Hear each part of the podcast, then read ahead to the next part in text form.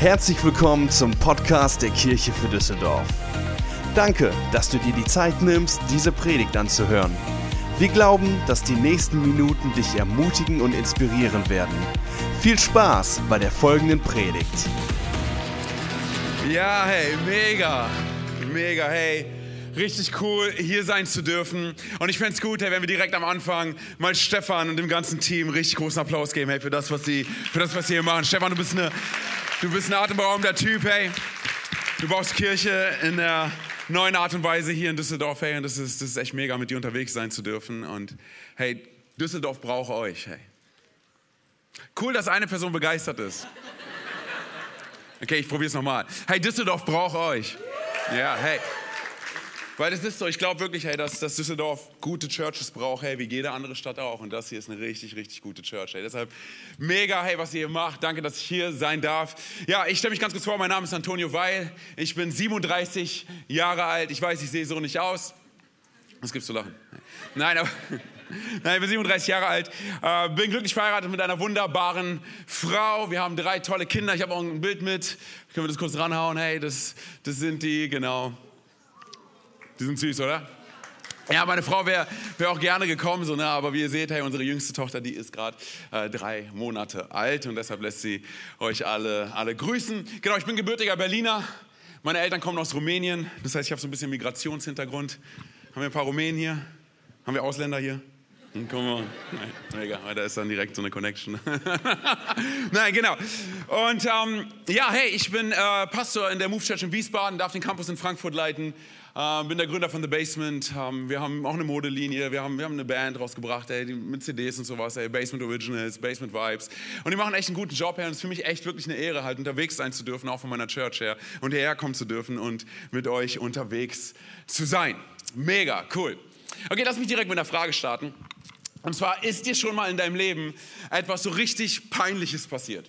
Also sowas Peinliches, ja, ja, genau, aber ich meine sowas Peinliches, so wo, wo andere Leute es mitbekommen haben und du am liebsten im Boden versunken wärst. Kennt das irgendjemand? Okay, danke, dass ihr ehrlich seid. Hey. Mega, hey.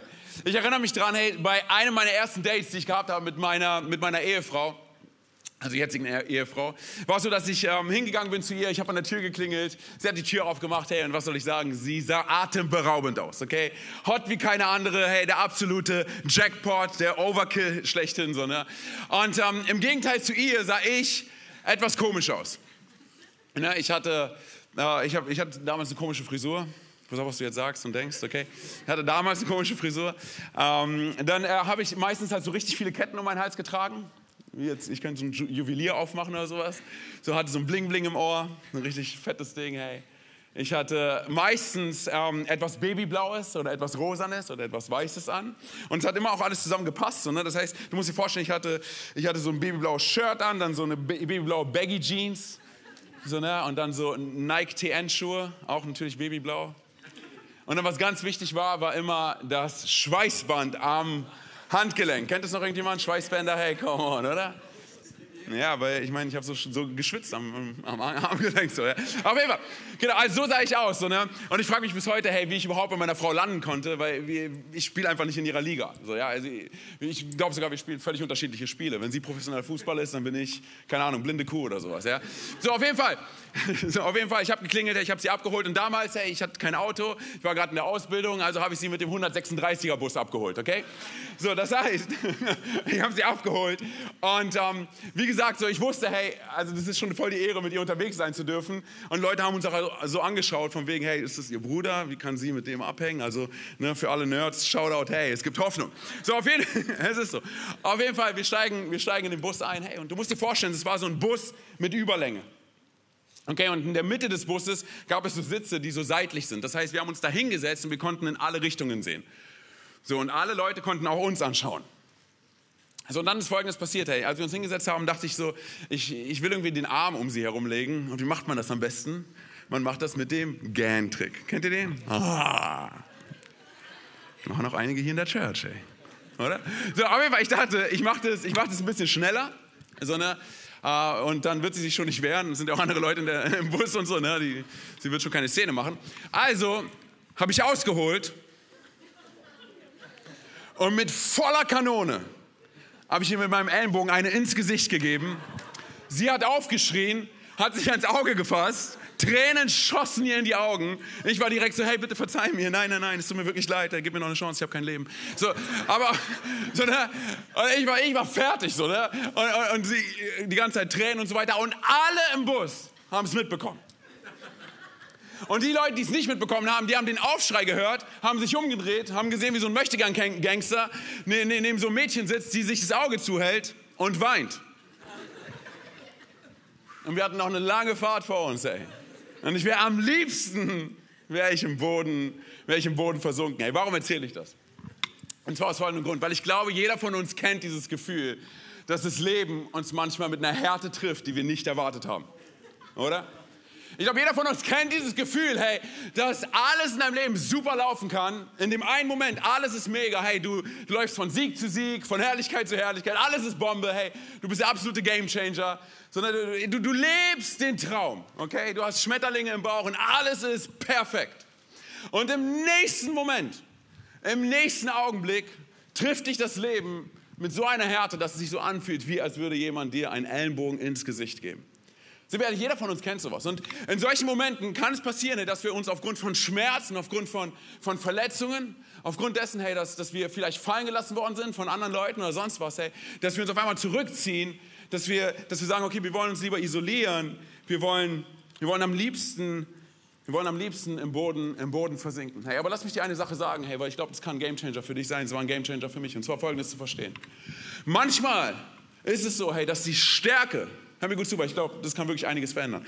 Manchmal ist es so, dass die Stärke, die wir brauchen für die nächste Lebensetappe, für die nächste Lebensphase, für das, was jetzt gerade ansteht, manchmal entsteht diese Stärke aus den Schwächen, aus den Schmerzen unserer Vergangenheit. Und ich glaube folgendes, hey, wir merken das in diesen Momenten nicht. Und es ist manchmal so, hey, und bitte versteh mich nicht falsch, ich sage nicht, hey, dass, dass der Schmerz auf einmal weg ist, aber auf einmal verstehen wir, hey, dass der Schmerz und die Scham und die Versagensmomente auf einmal haben sie einen Sinn. Auf einmal haben sie eine Aufgabe, auf einmal haben sie einen Zweck und eine Bestimmung. Und, und, und wir finden uns in Situationen wieder, hey, wo wir sagen, okay Gott, was hast du jetzt als nächstes vorbereitet? Bist du überhaupt noch mit mir? Bist du überhaupt noch für mich? Und wir sehen nur Schmerz und wir sehen nur Sturm. Lass mich dir eine Sache sagen, ich, ich glaube folgendes, und zwar, manchmal befinden wir uns inmitten eines Sturms und alles fühlt sich an wie Sturm und es schmeckt wie Sturm und es hört sich an wie Sturm und es sieht aus wie Sturm, aber du befindest dich nicht inmitten deines Sturms, sondern du befindest dich inmitten deines Wunders. Weil Gott gerade dabei ist, etwas vorzubereiten, was du bis jetzt noch nicht gesehen hast. Folgendes ist der Fall. Ich glaube, viele von uns, hey, wir leben so sehr manchmal in unserer Vergangenheit und in dem, wer wir gewesen sind und was alles schiefgelaufen ist, dass die Person, die wir jetzt gerade sind, nicht mal eine Chance bekommt. Hey. Und lass es mich anders ausdrücken. Wir haben ein Ziel vor Augen und wir sagen, hey, wir wollen dieses Ziel erreichen. Und jetzt stell dir vor, hey, dass Schmerz es ist eine Stadt, okay? Und du und ich, wir wurden nicht dafür designt, um in dieser Stadt zu bleiben. Aber manchmal müssen wir durch diese Stadt hindurchfahren, um unser Ziel zu erreichen. Aber so oft, hey, was machen wir? Wir fahren durch diese Stadt namens Schmerz und wir halten an und wir steigen aus und wir fangen an, auf einmal in dieser Stadt namens Schmerz zu leben. Und wir schlagen Wurzeln, hey. Aber du und ich, wir wurden nicht dafür designt, dort zu leben. Henry Ford hat es wie folgt ausgedrückt. Er meinte folgendes, und zwar, er sagte, viele von uns, viele von uns kapitulieren. Hör mir gut zu, hey, und lass ihn einfach mal sitzen. Viele von uns kapitulieren, noch lange bevor wir gescheitert sind. Hey, jeder von uns weiß, wie sich kapitulieren anfühlt, oder? Jeder von uns weiß, wie sich kapitulieren anfühlt, oder? Wollen wir mal gucken, hey, wie es aussieht, wenn wir nicht kapitulieren? Und nicht aufgeben, weil wir wissen, dass der Gott der zweiten Chance, dass er für uns ist, dass er uns nicht alleine lässt, dass er bei uns ist, dass er jeden Tag mit uns in den Tag hineinstartet. Hey. Ich will heute ganz kurz mit euch in eine Geschichte hineinspringen, hey, in die Geschichte von einer jüdischen Frau, von der wir lesen in, in Markus 5. Und du musst dir vorstellen, hey, dass diese Frau, die hat mehr als nur ansatzweise, mehr als nur ansatzweise erlebt, wie sich innerhalb von einem Augenblick alles verändern kann innerhalb von einem Augenblick alles verändern kann. Und bevor ich da reinspringe, hey, stell dir Folgendes vor, und zwar, Jesus ist in der Gegend, okay? Und er ist gerade unterwegs mit, mit einem Mann namens Jairus. Er ist ein Mann von Rang, okay? Und er ist gerade auf dem Weg mit ihm. Und du musst dir vorstellen, überall, wo Jesus aufgetaucht ist, hey, das war, er war wie so ein Magnet. Leute kamen und umringten ihn. Sie kamen von überall. Und sie wollten dort sein, wo Jesus ist. Das heißt auch an dieser Stelle, Jesus ist auf dem Weg zu Jairus in sein Haus, weil seine Tochter im Sterben liegt. Und auf einmal tauchen von überall Menschen auf und sie sind um Jesus herum und laufen mit ihm in das Haus von Jairus. Und jetzt springen wir rein, in, lass mich vorlesen, in Markus 5, ab Vers, ab Vers 24. Da steht folgendes geschrieben. Und zwar Jesus ging mit ihm, also mit Jairus. Eine große Menschenmenge schloss sich ihm an und drängte sich um ihn. Sag mal ganz kurz, drängte sich um ihn. Unter den Leuten war auch eine Frau, die seit zwölf Jahren an schweren Blutungen litt. Sie war bei vielen Ärzten in Behandlung gewesen und hatte dabei viel gelitten. Sag mal ganz kurz, viel gelitten? Und hatte dabei viel gelitten und ihr gesamtes Vermögen ausgegeben. Sag mal ganz kurz, gesamtes Vermögen. Und nichts davon hat genützt. Nichts davon hat genützt. Im Gegenteil, ihr Leiden war nur noch schlimmer geworden. Diese Frau hatte von Jesus gehört. Nun drängte sie sich in der Menge von hinten an ihn heran und berührte sein Gewand. Denn sie sagte sich, hey, und jetzt kommt's, denn sie sagte sich, wenn ich auch nur sein Gewand berühre, werde ich gesund.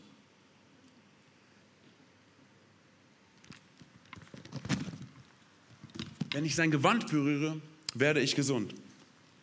Hey, bevor ich in die Geschichte reinspringe, lass mich ganz kurz das Bild skizzieren ähm, der damaligen gesellschaftlichen Gegebenheiten. Okay?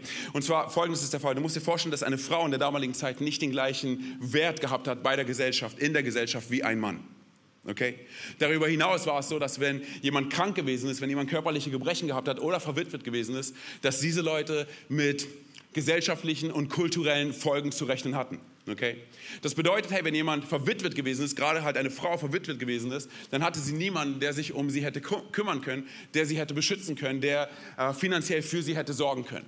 So, und wenn jemand krank gewesen ist, dann musste er damit rechnen, dass er sowohl körperlich als auch kulturell, als auch theologisch und traditionell und emotional als unrein erachtet worden ist. Das heißt, die Leute haben es sich so erklärt, wenn jemand krank geworden ist, okay, diese Person ist krank, das heißt, Gott bestraft diese Person.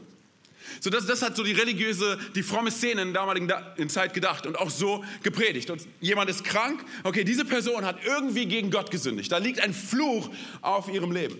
Und wenn sie nicht gesündigt hat, dann hat irgendjemand aus ihrer Familie oder jemand, mit dem diese Person abgehangen hat, gesündigt und diese Person ist selber daran schuld. So folgendes musst du dir vorstellen, es gab viele Blindgeborene zum Beispiel, bei denen hat man gesagt, okay, eure Eltern haben gesündigt. Dann gab es Leute, die leprakrank gewesen sind, hey, die Aussatz gehabt haben und sie wurden in ganze Leprakolonien hineingepackt. Und man hat gesagt, von nun an lebt ihr dort. Sie wurden ausgegrenzt aus der Gesellschaft. Sie mussten in Höhlen leben. Und es ist völlig egal, völlig egal, wer du im Vorfeld gewesen bist. Völlig egal, wie viel Geld du gehabt hast, völlig egal, wer, wie dein Name war, völlig egal, wie viel Einfluss, völlig egal, wer deine Familie gewesen ist. So wie du krank geworden bist, wurdest du ausgegliedert. Und die Leute wollten nicht Teil des Problems werden, also haben sie sich vom Problem ferngehalten haben versucht, das Problem so zu lösen, indem man diese Leute entweder umgebracht hat oder letztendlich irgendwo hingepackt hat, wo man nichts mit ihnen zu tun hat. Denn sie sind von Gott verflucht. Das heißt, Folgendes musst du dir vorstellen. Diese Menschen, die krank gewesen sind, sie waren bei lebendigem Leibe zu Tode erklärt. So, nun schwenkt in unserer Geschichte die Kamera auf eine Frau, hey, die seit zwölf Jahren krank ist. Seit zwölf Jahren. Die Bibel erzählt davon, dass sie chronische Blutungen gehabt hat. So, und nicht nur das, die Bibel erzählt davon, hey, dass sie bei zig Ärzten gewesen ist und keiner konnte ihr helfen. Niemand konnte ihr helfen. Die haben sogar ihre Spiele mit ihr getrieben. Sie haben ihre Versuche mit ihr getrieben. Du musst davon ausgehen, ganz kurz, dass sie wahrscheinlich physisch missbraucht worden ist, weil sie davon erzählt, dass es ihr danach noch viel schlimmer ging und sie noch mehr Verletzungen davon hat. Weil diese Ärzte, sie waren ratlos. Aber das, was sie gemacht haben, ist, sie haben ihr das Geld aus der Tasche genommen.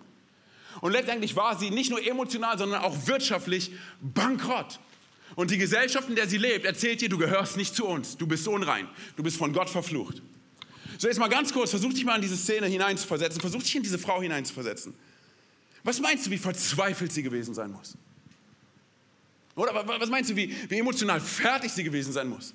Sie weiß nicht wohin, hey, oder? Was für ein Bild muss sie von Gott gehabt haben, oder? Meinst du das Bild von einem liebenden Vater? Sind wir mal ehrlich? Wahrscheinlich eher nicht, oder? Und ich weiß nicht, wie du aufgewachsen bist, hey, aber ich weiß, wie ich aufgewachsen bin. Und ich hatte an dieser Stelle echt oft ein Problem gehabt, weil mein Bild von Gott hat sich wiedergespiegelt in dem Bild meines Vaters, der nicht da gewesen ist. Ich bin als Scheidungskind aufgewachsen und ich merke sogar heute in der Art und Weise, wie ich meine Kinder erziehe, dass ich oft gar nicht weiß, was ich sagen soll. Ich weiß gar nicht, was richtig ist. Ich weiß gar nicht, ähm, ob die Art und Weise, wie ich sie erziehe, ob das richtig ist, weil ich irgendwie kein Vorbild gehabt habe. Was aber echt interessant ist, ist, dass wenn du dein Kind anmachst, weil es irgendwas falsch gemacht hat, dann sind wir ehrlich, hey, alle Kinder haben den gleichen Blick drauf, oder? Oder? Hey, wenn du dein Kind beim Namen, ich erinnere mich daran, wenn meine Mutter mich beim Namen genannt hat, oh, dann wusste ich, das wird ein langer Tag, hey.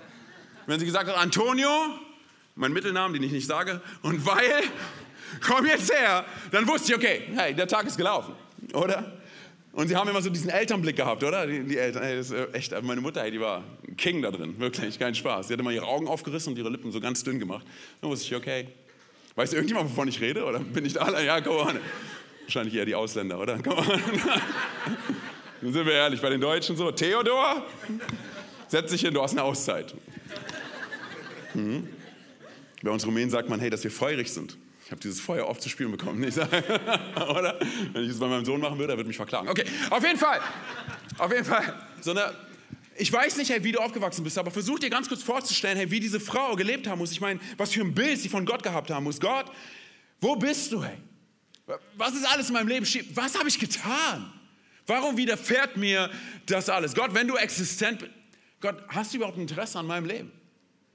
Und es kann möglich sein, dass du heute hier sitzt und dass du sagst, hey, ich weiß gar nicht, wie ein Vater ist. Ich habe meinen Vater niemals kennengelernt. Vielleicht sitzt du hier und du sagst, hey, ich habe meine Mutter nur für einen bestimmten Part meines Lebens kennengelernt. Vielleicht weißt du gar nicht, wie so ein intaktes Bild einer intakten Familie aussieht. Weil deine Eltern, sie waren so streng zu dir, dass sie, du hast niemals von ihnen gehört, hey, dass sie dich lieben und dass sie dich annehmen, dass sie stolz auf dich sind. Hey. Vielleicht hast du Dinge in deiner Kindheit erlebt, die kein Kind auf diesem Planeten erleben sollte. Und deshalb fällt es dir umso schwerer zu sagen, okay, ich habe ich hab das Bild von einem liebenden Vater vor mir, wenn ich an Gott denke. Vielleicht ist es so, dass du, dass du deinen Eltern niemals recht machen konntest, hey, oder? Und jetzt projizierst du das auf Gott und sagst, hey, ich kann es Gott nicht recht machen. Und die Bibel, das ist ein Buch von Enttäuschenden, du sollst und du sollst nicht. Und jedes Mal, wenn du versuchst, dir Gott vorzustellen, dann siehst du das enttäuschte Gesicht deiner Eltern in ihm. Die, die eigentlich nichts anderes kommunizieren, als du reichst nicht aus, du bist ein Versager, du bist nicht gut genug. Hey, vielleicht kannst du dir ansatzweise vorstellen, wie es dieser Frau gegangen sein muss. Sie hat sich wahrscheinlich gefragt, Gott, warum? Warum passiert das? Bist du noch für, interessierst du dich für mein Leben? Hast du einen Plan für mein Leben? Vielleicht sitzt du heute hier und du sagst, ich habe genau die gleichen Fragen. Dann lass mich dir die Antwort darauf geben. Absolut. Hey, absolut. Oh, Gott interessiert sich für dich. Weißt du warum? Weil seine Liebe zu dir, sie ist nicht abhängig von deinem Bild, was du von Gott hast oder von dir selber sondern seine Liebe zu dir ist abhängig von seinem Bild, was er von dir hat. Und er hat dich designt und er hat dich kreiert. Und seine Liebe zu dir, sie ist so barmherzig und so gütig. Ey. Ich sage dir ganz ehrlich, ey, es gibt nichts, was du sagen oder was du tun kannst, damit Gott dich mehr liebt, als er es gestern getan hat. Nichts. Er liebt dich, Punkt. Bedingungslos, Punkt. Weißt du, warum das Evangelium eine gute Botschaft ist? Weil es darum geht, wie sehr Gott uns liebt, nicht wie sehr wir Gott lieben. Das macht einen riesen Unterschied. Und ich sage dir ganz ehrlich, es kann gut möglich sein, hey, dass du auf deine Vergangenheit zurückschaust und du sagst, hey, da ist so viel Schlimmes in meinem Leben passiert, hey, und hey, das Leben hat mir so übel mitgespielt. Aber lass mich dir bitte eine Sache sagen, und zwar, hey, dass Gottes Plan und Gottes Liebe und Gottes Salbung sind so viel powervoller als deine Vergangenheit. So viel größer und so viel stärker als deine Vergangenheit. Hey. Es mag sein, dass du dich in Situationen wiederfindest, wo du, wo du sagst, hey, aber die Leute sagen das über mich oder sonst was. Ich sage dir ganz ehrlich, es ist gar nicht so wichtig, was andere Leute über dich sagen. Es ist gar nicht so wichtig, was dein bester Freund über dich denkt. Es ist gar nicht so wichtig, was du selber über deinen Zustand sagst. Es ist viel wichtiger zu verstehen, hey, was Gott über dein Leben sagt. Und weißt du, was er sagt, wenn er dich anschaut? Hey, Guck mal, weißt, weißt du, was er sagt, wenn er dich anschaut? Er sagt, du bist es wert, du bist würdig, du bist angenommen, du bist geliebt, du bist kostbar, du bist teuer erkauft, du bist nach meinem Ebenbild erschaffen, oder? Hey, du bist nicht Teil des Problems, sondern du bist Teil der Lösung. Du bist der Schlüssel für diese Stadt, hey, come on. Du bist, du bist die Antwort für Düsseldorf. Glaubt irgendjemand hier, dass er die Antwort für Düsseldorf sein kann? Come on, ganz kurz, weil es nicht abhängig ist von dir, sondern von dem, wie Gott dich sieht. Glaubt irgendjemand da dran, dass Gott auf dein Leben schaut und sagt, hey, du bist die Antwort für Düsseldorf, ey? Zwei Leute, cool. Ja, come on. Fühlt sich an wie im Sonntagsgottesdienst. Nein, aber come on, oder? Ich meine, ich würde sogar noch weitergehen. Dass Gott auf dein Leben schaut und er sagt, hey, du kannst die Person im Leben anderer Menschen sein, die du dir für dein eigenes Leben gewünscht hättest. Hey, weil das ist unser Kryptonit, hey. Das ist unsere größte Schwäche, nicht zu wissen, wer wir sind. Hey, wenn du und ich nicht wissen, wie Gott auf unser Leben schaut, dann können wir gar nicht die Menschen aus dem Blickwinkel Gottes sehen. Die Leute um uns herum, hey, an der Arbeit, in, an der Uni, hey, in der Nachbarschaft, in unserer Arbeitsstelle. Wie könnten wir sie dann so sehen, wie Gott sie sieht? Hey, wenn wir nicht mal wissen, wie Gott uns anschaut. Aber ich sage dir ganz ehrlich, er schaut auf dein Leben und er ist sowas von begeistert. Er ist, er ist, er ist so viel begeisterter von dir, als du von dir selbst. Hey.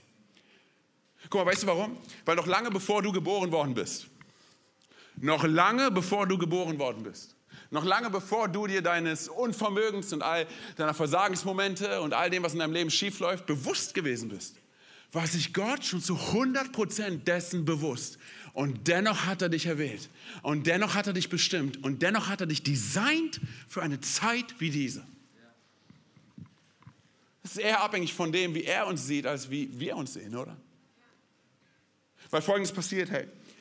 Wenn wir in das Wort Gottes hineinschauen, dann sehen wir Folgendes. Und zwar, Jesus, er ist leidenschaftlich und intensiv auf der Suche nach Menschen, um ihnen zu zeigen, wie Gott der Vater ist. Er ist verrückt danach, den Menschen zu zeigen, wie Gott der Vater ist.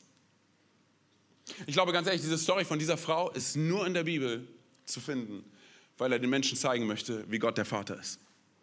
Weil ich glaube, da ist echt eine Freiheit und eine Macht und eine Stärke drin, zu sehen, wie Gott der Vater auf unser Leben schaut. Da ist Friede für unsere Seele drin, hey, zu wissen, wie Gott der Vater über unser Leben denkt.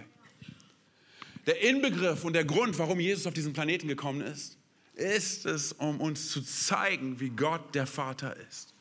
Wie er über unser Leben denkt, wie der Himmel über unser Leben denkt. Und ich sagte ganz ehrlich, es unterscheidet sich so gravierend von alledem, wie du über dein Leben denkst. Hey. Lass uns zurück in die Story gehen. Und zwar folgendes passiert. Also Jesus ist auf dem Weg, Jesus ist auf dem Weg zu, zu Jairus. Und er ist so, er geht, er geht seiner Agenda nach, okay? Er möchte die Tochter von Jairus, von Jairus heilen. So, und auf einmal lesen wir davon, dass diese Frau auftaucht. Und diese Frau, sie ist ja nach dem mosaischen Gesetz, wird ja gesagt, dass sie unrein ist. Okay, das heißt, sie muss sich von allen gesellschaftlichen äh, und kulturellen und traditionellen und religiösen Versammlungen fernhalten. So, und wenn sie irgendwie in, die Art, in irgendeiner Art und Weise in die Nähe des Volkes kommt, hätte sie eigentlich Folgendes machen müssen. Und zwar, sie hätte die ganze Zeit über sich ausrufen müssen, unrein, unrein, unrein. Und dann hätte sie dem Echo des Volkes folgen müssen, die mit dem Finger auf sie zeigen und einen hohen Bogen um sie machen, einen großen Bogen um sie machen und sagen, unrein, unrein, unrein. Aber das macht sie hier nicht, oder? Ja, wir lesen das und sie, sie taucht auf einmal aus dem Nichts auf und sie ist irgendwie inkognito. Keiner bekommt mit, dass sie da ist. Sie schleicht sich von hinten an die Menge ran. Hey, das, was sie hier tut, das ist ein hohes Risiko. Hey. Weil wenn sie erwischt worden wäre, wäre sie gesteinigt worden. Und alle hätten gesagt, hey, genau das muss passieren. Sie hätte nicht hier sein dürfen. Alle hätten gesagt, ja, okay, hey, that's life. So, sie geht ein hohes Risiko ein. Okay, das heißt, sie, sie, sie, sie geht nah an, also will nah an Jesus rangehen. Warum? Hey, weil sie anscheinend Sie hat eine gute Quelle gehabt. Hey. Sie, hat, sie, ist, sie ist davon ausgegangen, okay, wenn ich nur, das ist ja so verrückt, dass das steht, sie ist davon ausgegangen, dass wenn sie nur das Gewand, sein Gewand berührt, dann wird sie geheilt. Hey. Sie muss eine gute Quelle gehabt haben. Sie kannte Jesus wahrscheinlich nicht, aber sie hat gesagt, hey, dieser Typ, der kann mir wahrscheinlich helfen. So, auf jeden Fall macht sie sich auf den Weg und sie schleicht sich von hinten an die Menge ran. Und dann versucht sie irgendwie an Jesus ranzukommen und wahrscheinlich wurde sie von der Menge von Menschen zu Boden getreten. Woher ich das weiß, hey? Weil Lukas erzählt, wovon Markus nicht redet. Und zwar, dass sie den Saum seines Gewandes berührt hat. Ich bin kein Fashion King, okay, aber ich kann mir vorstellen, dass ein Saum eher weiter unten ist, okay? Das bedeutet, sie wurde wahrscheinlich zu Boden getreten, sie ist gebrochen, hey, sie hat Wunden. Ich weiß nicht, ob sie Hoffnung hat, aber sie hat Glauben. Und dann passiert Folgendes. Sie streckt sich aus, während sie am Boden ist, während sie durch den Dreck wühlt, okay? Sie, sie, sie streckt sich aus und sie berührt mit der Fingerspitze, berührt sie das Gewand von Jesus. Und in dem Moment geht Macht von Jesus aus. Hey. In dem Moment spürt sie selber die Macht. Jesus selber spürt es. Jesus bleibt stehen. Und es ist fast so, wie als würde die ganze Welt die Luft anhalten, oder? Lass uns ganz kurz vorlesen. Lass uns ganz kurz lesen nochmal. Nochmal reingehen. Und zwar ab Vers, ab Vers 29. Und wirklich, im selben Augenblick hörte ihre Blutung auf und sie spürte, dass sie von ihrem Leiden geheilt war. Im selben Augenblick merkte auch Jesus, dass eine Kraft von ihm ausgegangen war. Er drehte sich um und fragte die Leute, wer hat mein Gewand berührt? Ganz kurz, halte mal bitte vor Augen, was hier passiert. Innerhalb von einem Augenblick wurde ihre Geschichte und ihr Schicksal und ihr Körper und ihre ganze Welt verändert. Jesus braucht nur einen Moment eines Augenblicks, um unser Leben zu verändern. Er braucht nur einen Moment unseres Augen, eines Augenblicks, um unsere Vergangenheit zu nehmen und eine völlig neue Geschichte zu schreiben. Komm on, ist hier irgendjemand? Hey? Ganz kurz, mit was für einem Gott wir es zu tun haben. Hey? Es ist der Gott, der nur einen Augenblick braucht. Einen Augenblick. Hey. Wie verrückt ist das? Und ich sage dir eine Sache, ich glaube, dass diese Frau, sie musste an ihr Ende kommen, um einen neuen Anfang zu bekommen. Hey. Jetzt kann es sein, dass du hier sitzt und sagst, Antoni, wie kannst du sowas sagen? Hey? Ja, das ist nicht ein bisschen hart, sowas zu sagen? Ich glaube folgendes. Ich glaube, viele von uns, hey, wir leben unser Leben so, dass wir uns an so vielen Punkten ausgelaugt und ausgebrannt fühlen. Und es hat wenig damit zu tun, hey, was Gott alles von uns fordert. Es hat oft eher was damit zu tun, was wir alles in unserem Leben mit uns tragen. Lass mich sagen, was ich damit meine. Und zwar, ähm, Manchmal passieren Dinge in unserem Leben, hey, die wir nicht verstehen, die einfach nur wehtun, hey. Manchmal passieren Dinge in unserem Leben, hey, wo wir uns fragen, okay, warum passiert das? Warum ist mir das widerfahren? Warum, Gott, habe ich irgendwas falsch gemacht, hey? Hey, aber was ist, wenn es gar nicht darum geht, was du falsch gemacht hast? Was ist, wenn es gar nicht darum geht, was du überhaupt machst? Was ist, wenn es mehr darum geht, hey, was Gott alles dabei ist zu tun? Ich habe im Mai diesen Jahres ich einen Anruf bekommen, einen Anruf, den ich niemandem wünsche. Hey. Und zwar, ich habe einen Anruf bekommen, in dem mir morgens gesagt worden ist, dass mein Bruder, der in Berlin lebt, dass er tot in seiner Wohnung aufgefunden wurde. Und ich sage dir ganz ehrlich, in diesen Momenten fühlst du dich wenig glaubensvoll, hey. Und wenig wie ein Glaubensheld. Und du fragst Gott, warum? Was ist, was ist passiert, hey? Ich habe mich so gefühlt, wie als hätte jemand mir den Boden in den Füßen weggezogen. Er hat einen Herzinfarkt gehabt und auf einmal ist er weg. Und ich sage dir ganz ehrlich, manchmal ist das Leben einfach so. Und niemand kann etwas dafür. Manchmal passieren schlimme Dinge guten Menschen. Und du kannst niemand die Schuld dafür geben. Und wir fangen aber an zu fragen, Gott, warum passiert das? Was habe ich getan? Was, was ist falsch gelaufen? Was ist... Hey, ich sag, lass mich dir eine Sache sagen. Und zwar, es gibt keine Umstände auf diesem Planeten. Es gibt keine Umstände auf diesem Planeten, die die Macht haben, zu definieren, was Gott über dich denkt, wer du bist was Gott gerade dabei ist, in dir zu tun und was er dabei ist, durch dich zu tun. Keine Macht. Und an so vielen Punkten, wir fangen an und wir sagen, okay, was habe ich getan? Hey, deshalb brauchen wir die Botschaft der Gnade. Hey. Deshalb brauchen wir es zu wissen und zu hören, hey, meine Geschichte definiert nicht meine Zukunft. Hey, all die Dinge, die in meinem Leben schiefgelaufen sind, all die Versagensmomente, sie formen nicht meine Chancen und meine Möglichkeiten. Und ich sage dir ganz ehrlich, was als nächstes passiert, ist folgendes. Wir verstehen, dass dort draußen eine Welt ist, hey, die Jesus braucht. Hey. Und wir verstehen auf einmal, dass wir wirklich der Schlüssel und die Antwort dafür sein können. Und es geht hierbei nicht um Theologie und es geht nicht, hierbei nicht um Religion. Es geht darum, das Leben von Menschen zu berühren. Mit unserer Geschichte. Mit der Geschichte, die Gott gerade dabei ist, in unserem Leben zu schreiben. Und manchmal ist sie schmerzvoll. Aber du kennst nicht das gesamte Bild. Weißt du, was mich echt begeistert bei dieser Geschichte ist folgendes. Und zwar, dass dort geschrieben steht, im selben Augenblick. Im selben Augenblick. Im selben Augenblick, als sie das Gewand berührt hat, im selben Augenblick geht Macht von Jesus aus und im selben Augenblick wird sie geheilt. Hey. Weißt du, was es mir zeigt? Es zeigt mir, dass es gut möglich sein kann, dass wir, dass wir manchmal auf unser Wunder warten hey, und beten und fragen, hey Gott, hast du mich vergessen? Und das schätze niemals. Und das schätze niemals, was Gott gerade dabei ist zu tun, während du und ich auf unser Wunder warten. Hey, weil diese Frau, sie lag dort im Dreck Hey, und all die Menschen um sie herum, sie haben sie verurteilt und sie haben sich gedacht, was suchst du hier? Was machst du hier? Und was hat sie erlebt? Sie hat ihre Heilung erlebt. Hey, manchmal befindest du dich nicht inmitten deines Sturms, sondern inmitten deines Wunders. Inmitten unseres Wunders. Hey. Und es bleibt nicht dabei stehen. Es ist so, so, so, verrückt, Folgendes zu sehen. Und zwar, dass Jesus, er geht ja weiter und auf einmal stellt er eine Frage, die merkwürdiger nicht sein könnte, oder? Er sagt, wer hat mich berührt? Ja, Eros ist wahrscheinlich so wie, wer hat dich berührt? Hey, come on, lass uns weitergehen, wir müssen zu meiner Tochter, oder? Come on. Lukas erzählt davon, dass Petrus direkt mit einsteigt, oder? Petrus ist so wie, wer hat dich berührt? Hey, die ganze Welt ist hier. Was ist der Deal bei deiner Frage? Wie, wie wer hat dich berührt? Du könntest auch fragen, wer hat Luft eingeatmet? Der, sie, ich, wir alle. Wer hat dich berührt? Wie, wer hat dich berührt? Hey, warum war es Jesus so wichtig? Warum war es Jesus so wichtig, rauszufinden, wer ihn berührt hat? Er ist stehen geblieben, er scannt die Menge und er schaut, wer hat mich berührt? Hey? Warum war es ihm so wichtig? Und zwar aus folgendem Grund. Hey.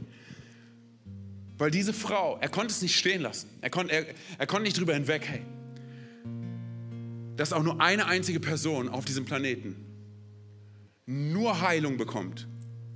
Nur Heilung und nicht das, was diese Person wirklich braucht. Und zwar Identität und Wert. Und der Einzige, der ihr das hätte geben können, war ihr Designer. War Gott. Hey, versteh mich nicht falsch, sie hat definitiv Heilung gebraucht, aber mehr als das musste sie den Heiler kennenlernen. Hey. Und das ist das, was Jesu Herz war, oder? Ihr zu zeigen, wie Gott der Vater wirklich über sie denkt. Nicht das, was Traditionen sagen und nicht das, was Religion ihr erzählt, sondern das, was Gott der Vater über sie denkt. Das, was Gott der Vater über sie denkt. Wie lange meinst du, hat sie gebraucht, bis sie sich gezeigt hat? Ganz kurz, lass mich nochmal reingehen.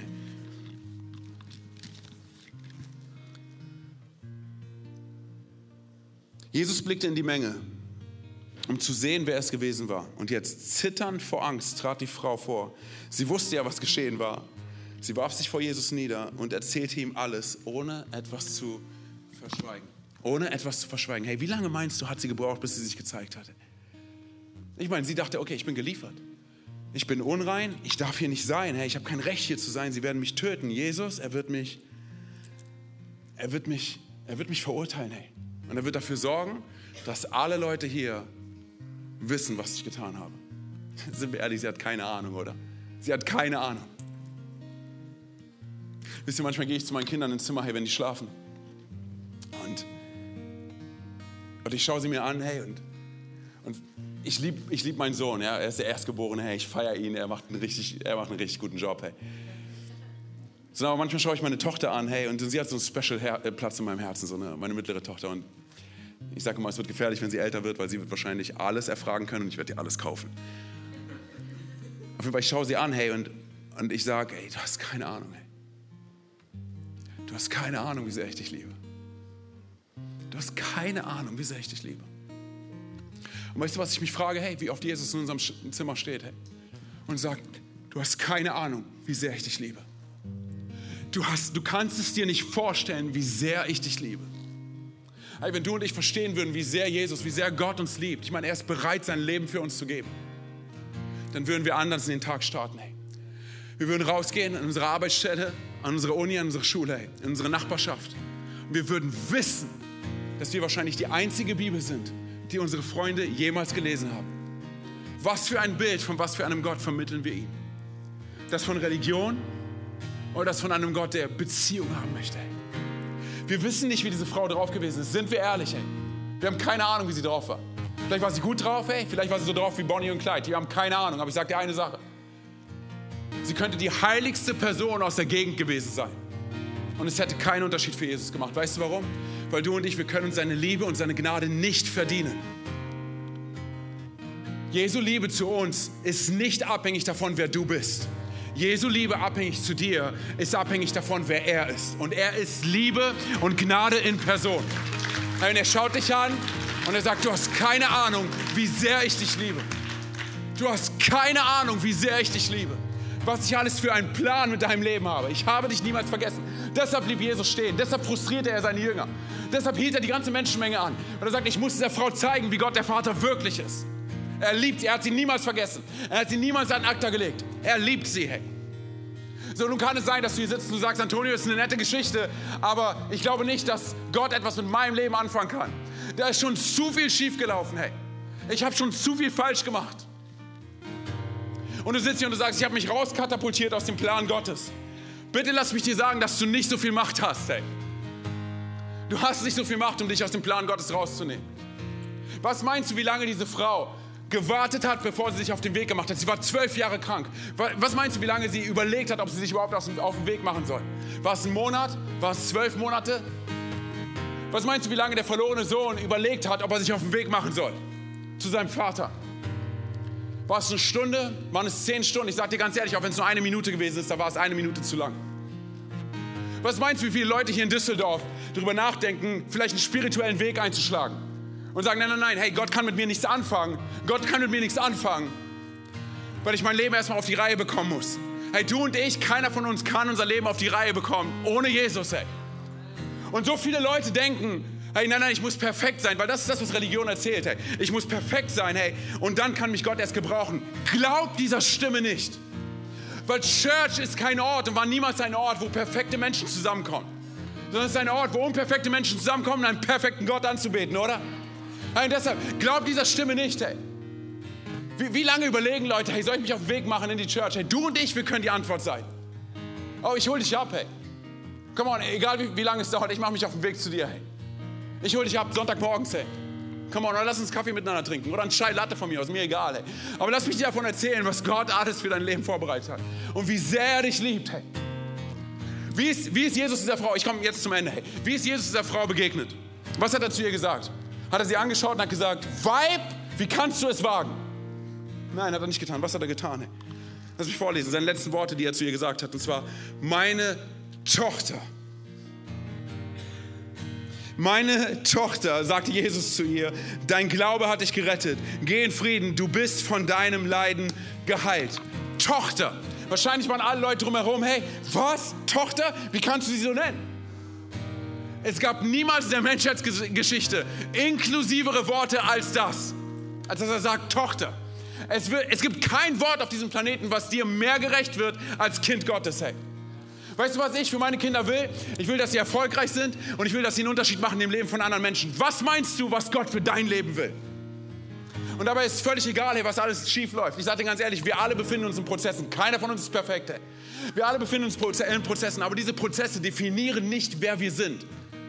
Du willst wissen, wer du bist? Es wird definiert dadurch, wer Jesus für dich ist. Und ich sage dir ganz ehrlich, Jesus ist die Antwort. Und wenn Jesus die Antwort ist und er in meinem Leben lebt und ich ihn einlade und sage, Jesus, hier bin ich, ich gebe dir mein ganzes Sein, alles, was ich bin, dann wirst du zur Antwort für diese Stadt. Ich glaube zu 100% dran, weil ich weiß, weil ich weiß, was Gott in meinem Leben getan hat. Und ich weiß, wo er mich rausgeholt hat. Hey, lass uns mal ganz kurz alle unsere Augen schließen, da wo du gerade sitzt, einfach als Punkt der Konzentration der Privatsphäre. Hey, vielleicht bist du heute hier und du, du hast gar nichts mit Church am Hut, hey, du hast gar nichts mit Kirche am Hut und irgendjemand hat dich mit eingepackt und du bist hierher gekommen und du, du, du sagst, hey, ich, ich verstehe das alles hier nicht, ich kenne das alles nicht. Aber du merkst, da passiert was in deinem Herzen. Ich sag dir, was das ist, hey. Der Gott der zweiten Chance arbeitet an dir. Und er klopft an. Und ich will dir gleich die Möglichkeit geben, hey, dein Leben mit diesem Gott der zweiten Chance zu verbinden. Auf Zeit und Ewigkeit. Hierbei geht es nicht um Religiosität und nicht um Frömmigkeit, okay? Es ist eine Sache zwischen dir und Gott. Während all die Augen geschlossen halten, keiner links und rechts schaut. Ich werde gleich von drei auf eins runterzählen. Hey, wenn ich bei eins bin und du sagst, du möchtest diese Beziehung mit diesem Gott der zweiten Chance eingehen, dann nimm ganz kurz deine Hand, damit ich weiß, für wen ich beten kann. Okay, während all die Augen geschlossen halten und keiner links und rechts schaut. Drei. Jesus liebt dich so sehr. Hey. Zwei. Er ist dir näher, als du denkst. Eins, er hat einen grandiosen Plan für dein Leben. Heb ganz kurz deine Hand da, wo du sitzt. Hey, Dankeschön. Danke. Dankeschön.